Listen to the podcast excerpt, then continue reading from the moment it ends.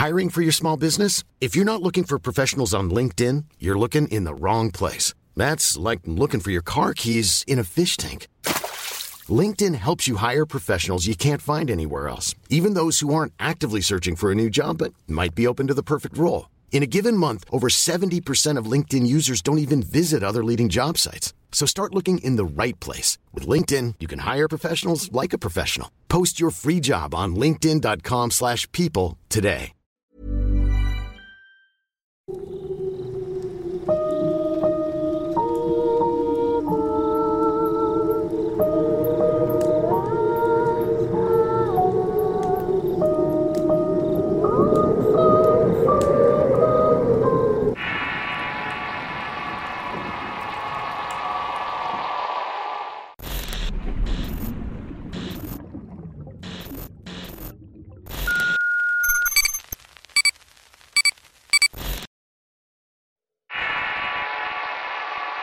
Duelo de Brujas.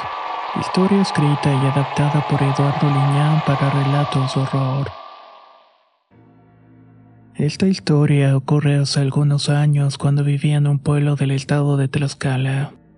Y puedo afirmar que desde niña siempre sufría acosos extraños y visiones que tenían que ver con los muertos. Ya saben, gente que simplemente no debería haber estado ahí. Ánimas, le decían los viejos y otra clase de espectros que aparecían de pronto para provocarme el mayor de los sustos. No recuerdo realmente cuándo comencé a sufrir todo esto, pero un día recuerdo que estaba viendo un viejo gris. Su cuerpo y su ropa carecían de color y con algo de curiosidad me acerqué a preguntarle quién era. Quería saber por qué no tenía color. El hombre me miró con un rostro sin emociones. Dijo algo que no escuché con claridad y después se desvaneció ante mi mirada asombrada. A partir de ahí todo comenzó a pasar muy rápido.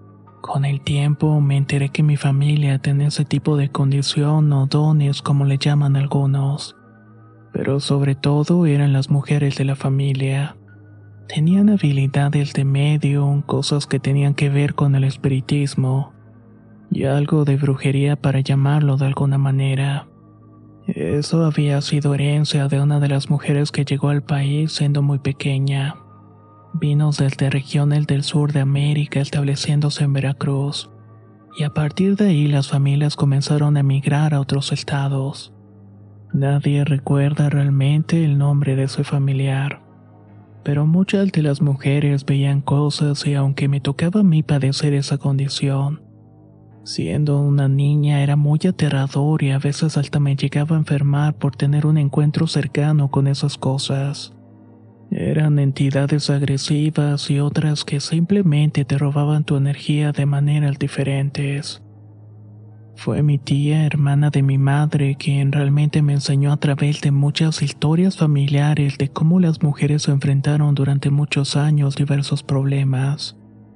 Estos tenían que ver con brujas y personas que querían dañarlas de muchas formas. Y no era extraño que a veces cuando había reuniones familiares, las tías o las primas platicaran que habían visto esto o aquello seres y brujas convertidas en guajolote y mujeres de otras familias y linajes. Yo solamente me quedaba sorprendida y aunque no quería decir realmente nada, también podía ver ciertas cosas. Era mucho más sensible que mis tías e incluso mi madre. Pero la abuela, ella sí que tenía poderes ocultos bastante fuertes. Yo podía ver cosas, sentir cualquier cambio en el ambiente y eso a veces me preocupaba. Cuando esas cosas que no deberían existir se daban cuenta que podía mirarlas. A veces aparecían debajo de mi cama o sobre mí mientras estaba durmiendo. Era como si trataran de darme un mensaje o pedirme que las ayudara. Pero todo eso para mí me parecía macabro y horrible. Era una niña y no entendía de muchas cosas, pero con el tiempo me fui acostumbrando un poco a esta condición. Y aunque nunca la llegué a aceptar abiertamente, la negué apenas entré en la adolescencia. Aceptar tus dones de bruja era una decisión que la familia respetaba. A pesar de ello, tenía la obligación de entender mis alcances para protegerme y proteger a los míos. Y eso sí no era negociable. El lugar donde crecí y donde comencé a desarrollar mis habilidades de medium era un pequeño pueblo rural agrícola y campesino. Un pueblo de tradiciones donde la modernidad no había llegado todavía. Así que las leyendas y los mitos tenían un sentido bastante serio. Cada que contaban una historia sobre seres infernales, la gente se persinaba y rezaba fervientemente para evitar encontrárselos. Eran lecciones de aprendizaje que teníamos que saber todos los chiquillos para irnos por el camino del bien. El camino recto y todas esas tradiciones heredadas de generación en generación. Pero cuando cumplí cierta edad, mi tía empezó a enseñarme muchas cosas. Primero que nada debía identificar a una bruja, todo lo que tenía que saber sobre ellas y cómo defenderme de sus ataques y sus acosos. Pues resultaba que en esa región todos corrimos peligro de que nos llevaran o nos dejaran sin sangre. Siendo niño era muy peligroso que te quedaras solo. Tenías el temor de que te robaban al dormir o simplemente un día ya no despertabas. Y así le pasó a muchos compañeros de mi escuela. Se dormían y amanecían muertos, pálidos y sin ninguna gota de sangre. Los padres no se explicaban cómo es que los niños morían de esta manera tan horrible. Y no se daban cuenta era lo peor. Durante la noche caían de pronto en un sueño tan profundo que les impedía escuchar o sentir cualquier cosa. Las brujas ahí eran algo serio y se decía que esa región siempre estuvo habitada por ellas. Y antes la gente les hacía el frente y al tenerlas identificadas las tenían vigiladas todo el tiempo. Usaban granos de maíz para ahuyentarlas, rezos al revés para debilitar su vuelo, se dormían con la ropa volteada para evitar que los atacaran. Así habían otros mitos que contaban los viejos para mantenernos en alerta, pues se decía que nunca debíamos bajar la guardia ante las brujas. Las simples oraciones católicas que nos enseñaban no eran suficientes para poder hacerle frente a las brujas durante las noches oscuras. Siempre aparecían y si te enfrentabas con una tenías que hacerlo con valor o ibas a morir en el intento. Mi tía decía que ahí mismo en la comunidad había mujeres que se sabía que eran brujas y que la respetaban, pues eran familias conocidas donde una o varias de sus mujeres se dedicaban a brujear o volar envueltas en fuego. Siempre hubo sus rumores, aunque en principio imaginaba que las brujas eran mujeres feas con narices largas y torcidas ropa harapienta y mugrosa. Nunca llegué a ver a alguien así. Todas se miraban como uno, normales y con la ropa limpia y con un aspecto como cualquier otra persona dentro de la comunidad. Pero mi tía me dijo que no me confundiera con ese simple disfraz y que no les hiciera tampoco mucha confianza. Cuando llegué a conversar con esas mujeres muy de cerca me regalaban dulces o me daban algún consejo para portarme bien.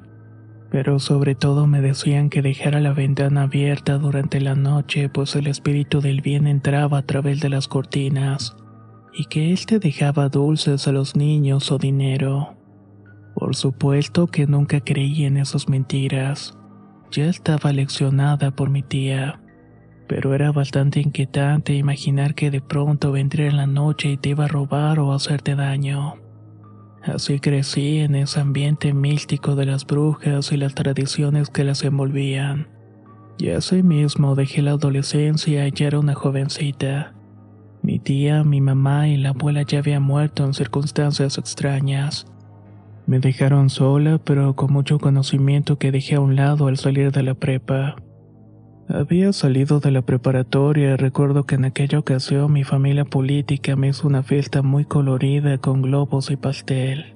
Era como si fuera una piñata infantil donde hubo mucha gente además de mis familiares lejanos.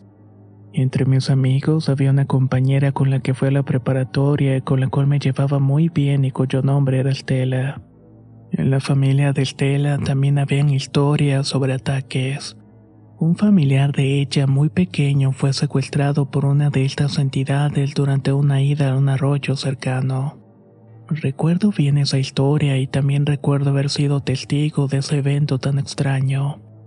Yo estaba ahí y todos disfrutábamos de un buen día soleado cuando ocurrió.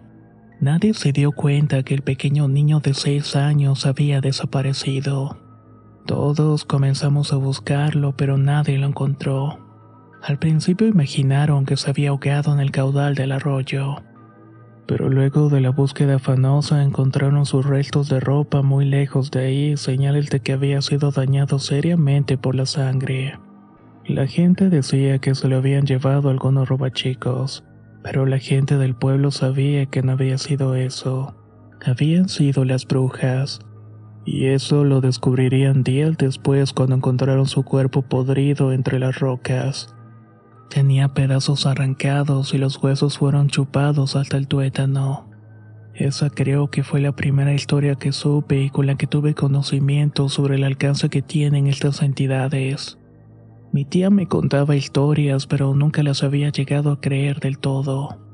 De alguna forma, también mi amiga Estela había adquirido ciertos conocimientos para poder ahuyentar y defenderse de las brujas. Pero nunca pensé que un familiar de ella fuera una bruja poderosa en toda esa región agrícola. Hasta que un día me topé con ella de frente y supe que todas esas historias que me habían contado eran ciertas. Eran personas con una aura negativa tan tremenda que te hacía sentir mal solamente de estar cerca. Y tocarte era sumamente horrible. Te sentías hundiéndote en el infierno de muchas maneras. Ella era la hermana de mi amiga. La situación de conocerla y saber que era una bruja significó un momento incómodo para las tres, pero sobre todo para mí. Tenía un semblante impresionante y bastante negativo. Solamente te miraba y te sentías enfermo y falto de energía. Yo trataba de evitarla o ir a la casa de mi amiga, pero a veces era difícil no hacerlo. Teníamos deberes que hacer juntas en la comunidad y muchas veces llegaba a encontrarme con esta mujer. Esta no me veía como en los ojos. Sentía su desprecio y muchas de las cosas que hacía era para vigilar mis movimientos. Muchas veces llegó a darme de comer o de beber y cosas que por supuesto no tomaba. Sabía los trucos que usaban las brujas para envenenar el alma y dar cuenta de sus enemigos. Esto me ponía muy nerviosa hasta un momento en que, esperando que mi amiga regresara de la milpa, estuve husmeando por ahí en la casa hasta que entré en la habitación de esta mujer. Lo que me encontré ahí dentro salía de toda proporción. El ambiente oscuro que reinaba en ese lugar era aumentado por la cantidad de figuras horribles que tenía una especie de altar pegado a la pared e iluminado con velas. Todos esos seres oscuros y demoníacos que alguna vez había escuchado o leído estaban ahí presentes. Estaban mirando con toda esa fuerza que emana de ellos. Y créanme que no era para nada buena. Al acercarme a mirar un poco mejor sobre todos los elementos que habían en la mesa donde estaban apoyadas estas figuras, entró de pronto la hermana de mi amiga e iniciamos una fuerte y acalorada discusión. Ella me reclamaba porque había invadido su espacio de bruja. No tenía nada que hacer ahí, fue tanta la discusión que la mujer terminó amenazándome de manera directa. Ahí comenzó mi infierno personal. Con un gesto de soberbia y haciendo alarde del control que ejercía, me lanzó una mirada de odio junto con una advertencia. No sabes con quién te metes, me las vas a pagar. Tú eres la última de esas perras. Ya te la tengo jurada, chamaca. Ni una de tu sangre va a quedar. Millions of people have lost weight with personalized plans from Noom. like Evan, who can't stand salads and still lost 50 pounds. Salads, generally, for most people, are the easy button, right? For me, that wasn't an option. I never really was a salad guy. That's just not who I am. But Noom worked for me. Get your personalized plan today at Noom.com. Real Noom user compensated to provide their story. In four weeks, the typical Noom user can expect to lose one to two pounds per week. Individual results may vary. Hiring for your small business? If you're not looking for professionals on LinkedIn, you're looking in the wrong place. That's like looking for your car keys in a fish tank. LinkedIn helps you hire professionals you can't find anywhere else, even those who aren't actively searching for a new job but might be open to the perfect role. In a given month, over 70% of LinkedIn users don't even visit other leading job sites. So start looking in the right place. With LinkedIn, you can hire professionals like a professional. Post your free job on linkedin.com slash people today. No sé, pero a partir de ese momento sentí que algo no estaba bien. Mi amiga siempre me mortificaba pues sabía de los alcances de su hermana. Aunque yo no temía, sabía cómo ahuyentar las malas energías, pero nunca pensé que la hermana de mi amiga tuviera el alcance y el poder. Sobre todo un poder oscuro que te hacía sentir miedo y mucha preocupación. El ambiente alrededor de mí empezó a cambiar y pensaba que algo tan simple como una discusión desencadenaría ese extraño acoso. Aunque era algo invisible, lo sentía en la piel, en mi cabeza, con migrañas y los malos sueños que nos hicieron esperar. No recuerdo qué noche fue y tampoco la hora en que escuché cómo tocaba la ventana de mi cuarto. Al asomarme pude mirar a mi amiga Estela. Estaba pálida y con algo de mortificación al invitarla a pasar le di un té de hierbas para que se calmara un poco. Estaba nerviosa y pensaba que su hermana la había seguido. Solo iba a darme un mensaje pues me apreciaba mucho. Había sido la única que se había preocupado por ella en esa familia horrible como mencionaba. Tan solo me dijo que su hermana bruja tenía ciertos rencores por mi familia. Entonces, y como sospechaba, tenía rencillas conmigo por la pérdida de su hijo. Precisamente ese niño que se había perdido en el arroyo. Le echaba la culpa a mi abuela y decía que se lo había robado para chuparlo. A partir de ahí comenzó una campaña de venganza y mi amiga decía que ella había matado a mis familiares. Y la única que faltaba era yo. Ni siquiera quería saber nada de esas cosas que trajeron muchos problemas. De tal manera que al irse mi amiga me abrazó y me pidió perdón por los agravios de su hermana. Cuídate y no confíes en nada ni nadie. Mi hermana es vengativa y prepárate para todo. Cuando se fue sentí miedo, un miedo tan grande que me hizo doler la cabeza y debía protegerme de cualquier cosa que viniera de esa mujer. Su nombre, por cierto, era Mariana. A partir de esa noche la intranquilidad aumentó y tenía insomnio y miraba sombras afuera de la casa. Me estaban acechando y aguardando el momento de poder atacarme o someterme con pestilencias. Realmente estaba sumergida en un estado de vigilia y a cada rato me levantaba a revisar que todo estuviera bien. En ese tiempo vivía solo en el cuarto de renta muy cerca de donde estudiaba la universidad. Al paso de los días me fui acostumbrando a que no ocurría nada. El temor de alguna manera se fue atenuando hasta una noche que comenzó a sentirse algo extraño en el ambiente. Esto hizo que aumentara nuevamente la tensión. Esa noche estaba preparando mis cosas para mi viaje a la universidad y guardaba mi ropa. Estaba preparando lo que iba a necesitar y iluminando apenas con una lámpara de buró.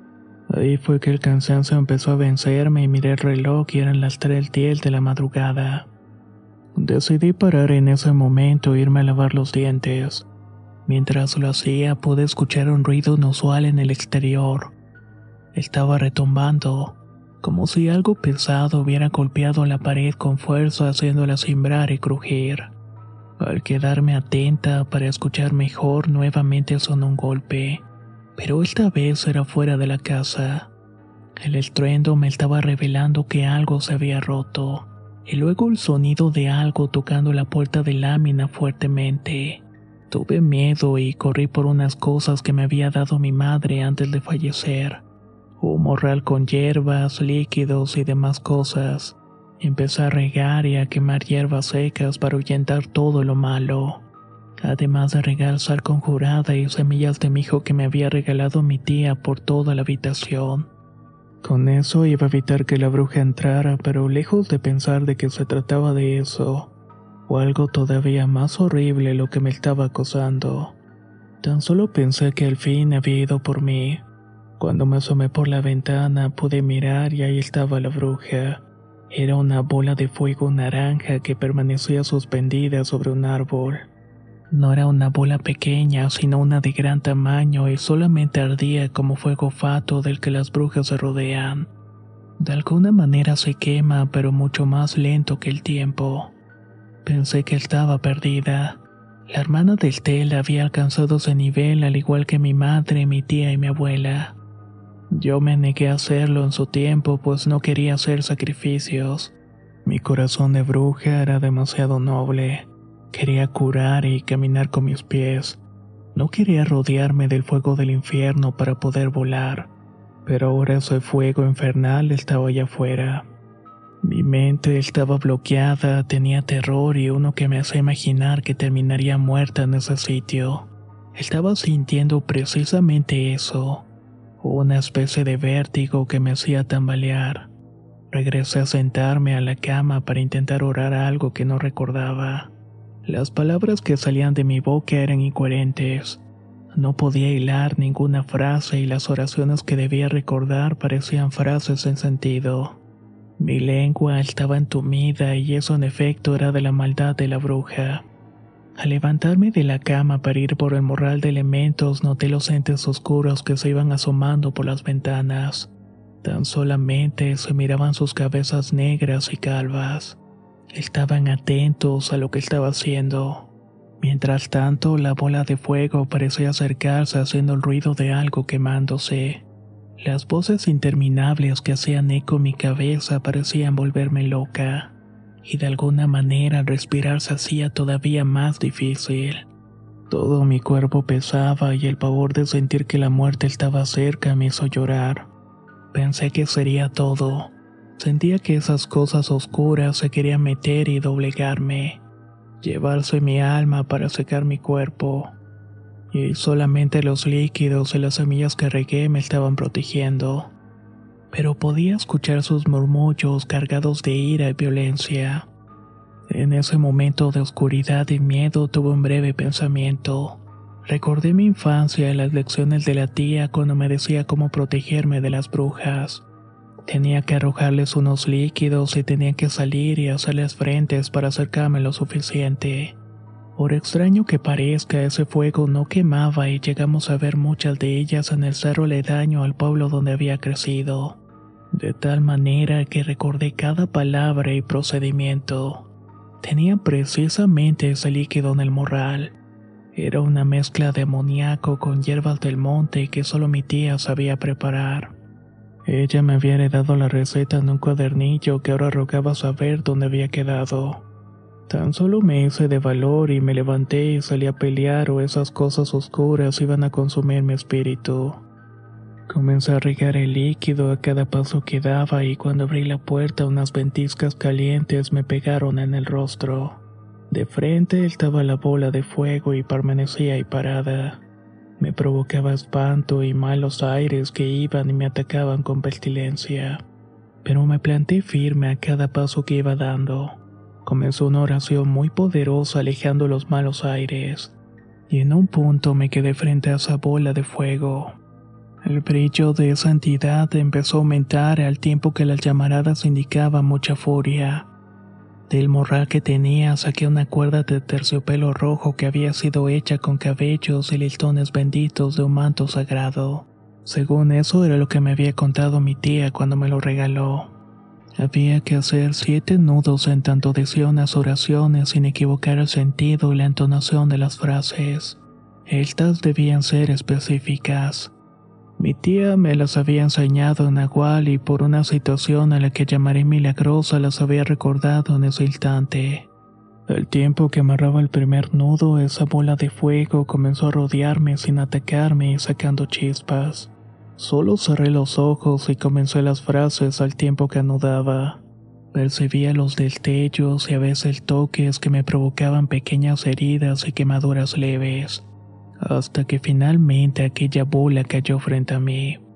Poco a poco el fuego comenzó a apagarse hasta dejar el cuerpo lleno de tilne y humeante de Mariana. Estaba exhausta y respirando con dificultad y lo siguiente fue amarrarla de las manos y pies con la misma cuerda y otras que llevaba conmigo. Mi decisión era matarla o dejarla ahí. Sabía que debía terminar con su vida pero eso solamente traería más sangre a mi legado. Decidí cambiarlo todo al perdonarle la vida mientras me rogaba que la matara.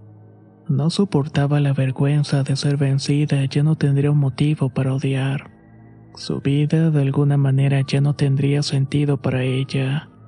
Por eso mismo decidí desatarla. Enseguida la levanté y la metí a la casa donde la bañé y le di ropa para que se cubriera. Nunca esperó ese trato de mí aunque sentía ciertos rencores, pero comprendió que no eran por mi culpa. Nunca quise su muerte y ni siquiera quería ser bruja. Con el tiempo me perdonó y siguió su camino de la maldad por muchos años. A veces me visitaba para contarme que se había chupado a tal o cual niño del pueblo donde habíamos crecido. Siempre de alguna manera nos respetamos. Con el tiempo, mi amiga Altela también se convirtió en una bruja que asolaba caminos y ranchos. Yo, con el tiempo y al terminar mis estudios, me alejé de las rancherías donde había crecido. Ahí dejé los recuerdos y un legado de bruja que nunca quise. Decidí vivir una vida tranquila y normal, alejada de la brujería y la maldad, con una familia y mis propios hijos. Y afortunadamente así ha sido todos estos años.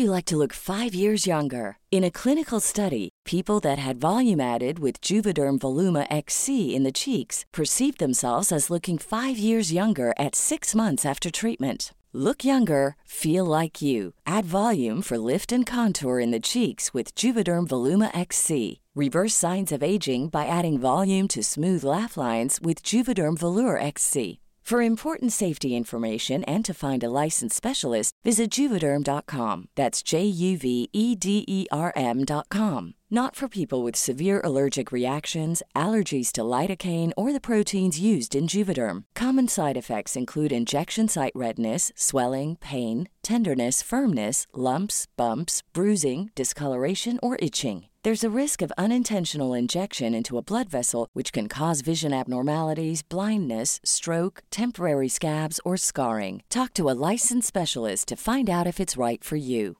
Hey, folks, I'm Mark Marin from the WTF Podcast, and this episode is brought to you by Kleenex Ultra Soft Tissues, your ally to help tackle your allergy symptoms this season. I love the change of seasons, but nobody loves pollen and all those other things floating in the air that make you sneeze during this nice weather. Kleenex Ultra Soft Tissues are hypoallergenic and allergist approved, so fight back against watery eyes and runny noses without worrying about irritating your skin. For this allergy season, grab Kleenex and face allergies head on.